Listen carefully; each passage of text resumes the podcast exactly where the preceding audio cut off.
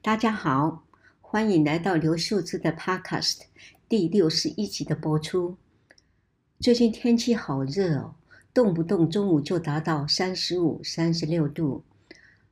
我自己觉得，应付这种热天气最好的方法，不是都完全不出去，而是要做好防晒的准备，例如戴帽子、撑阳伞、穿长袖衣服。常常补充水分，不要等到渴的时候再喝水，就来不及了。而且出去外面晒太阳的时间要很短，十分钟左右就到阴凉的地方待个一两分钟，再继续往前走。如果能够到超商、银行、邮局或百货公司里面待个五六分钟，那就更好了。因此，今天想跟大家分享的一篇文章是。我发表在二零二二年九月《康健》杂志的刘秀芝专栏，篇名是《翠山步道行没通过的这考验》。现在就让我们来听听吧。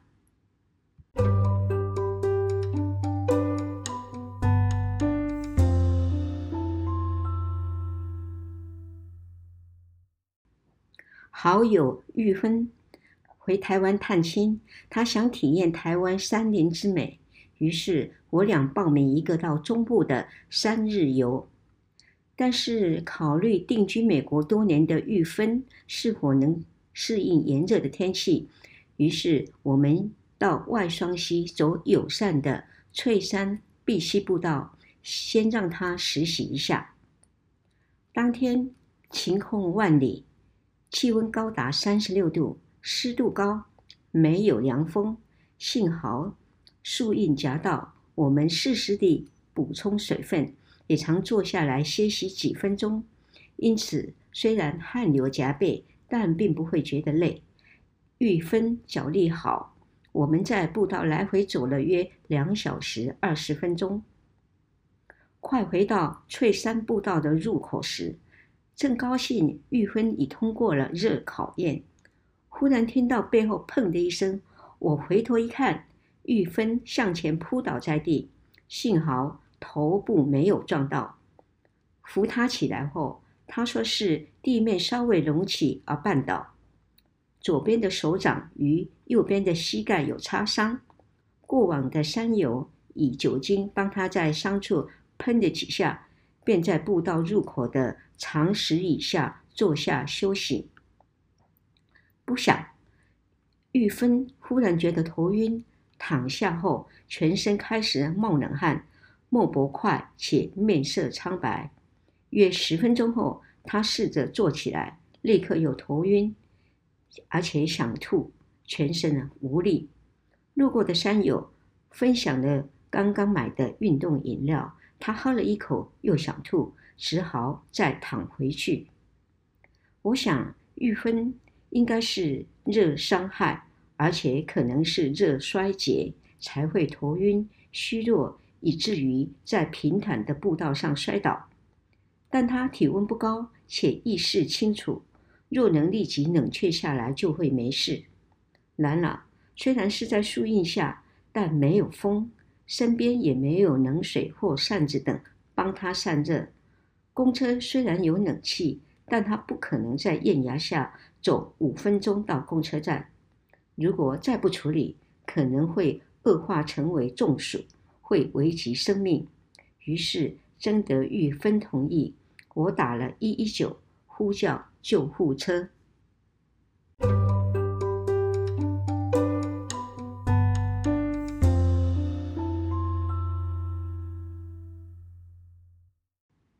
救护车里有冷气。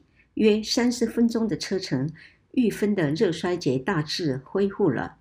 抵达士林一家医院的急诊室时，她可以正确回答医护人员的问题，而且体温、心跳、血压、心电图、抽血的结果，包括电解质与肌肉酵素等都正常。贴心的医师还拿了一小瓶矿泉水让她喝几口，确定无事后，才让我们离开。近年来，全球暖化热浪不断，在亚热带台湾的我们，虽然已经习惯炎热的天气，但仍然要预防热伤害 （heat-related illness）。人体的散热靠蒸发、对流、放射以及传导四种方式，以流汗的热蒸发为主。然而，当环境的湿度很高时，汗无法蒸发，则不能排热，可能造成热伤害。依其严重程度，热伤害依序为：一、热水肿 （heat edema），在晒太阳处出现红疹与小水泡，通常一段时日后自行会好；第二，热痉挛 （heat cramps），肌肉抽筋，局部按摩即可。第三，热晕厥 （heat syncope），这时候需要躺下来，双脚抬高并补充水分。第四，热衰竭 （heat exhaustion），会头晕、头痛、恶心、虚弱、流冷汗、脉搏快速等。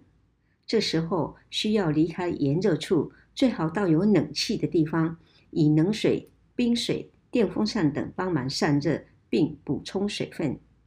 第五，热中暑 （heat shock），体温上升到摄氏四十度，休克、意识不清，可能造成多重器官衰竭而危及生命，需立即送医治疗，不可大意。热伤害是可预防的，主要是避免在烈日下或湿闷的天气时运动，如非运动不可，则前一晚需要睡眠充足。当天穿着需要轻便凉爽，戴帽子或撑伞，随时补充水分或运动饮料，且稍有不舒服就要休息。不习惯炎热的气候者，老年人有慢性疾病、服用利尿剂或抗组织胺等药物者，需要特别小心。一般而言，身体需要十到十四天以适应炎热的天气。虽然玉芬没通过这次的热考验，中部的旅游只好取消，但很庆幸热衰竭是发生在翠山步道的出入口，而不是在中部的山林里。更感谢及时援助的救护车与急诊室的医护人员们。今天就分享到这里，谢谢大家的聆听，祝大家有个愉快、安全的夏天，我们下星期六再见。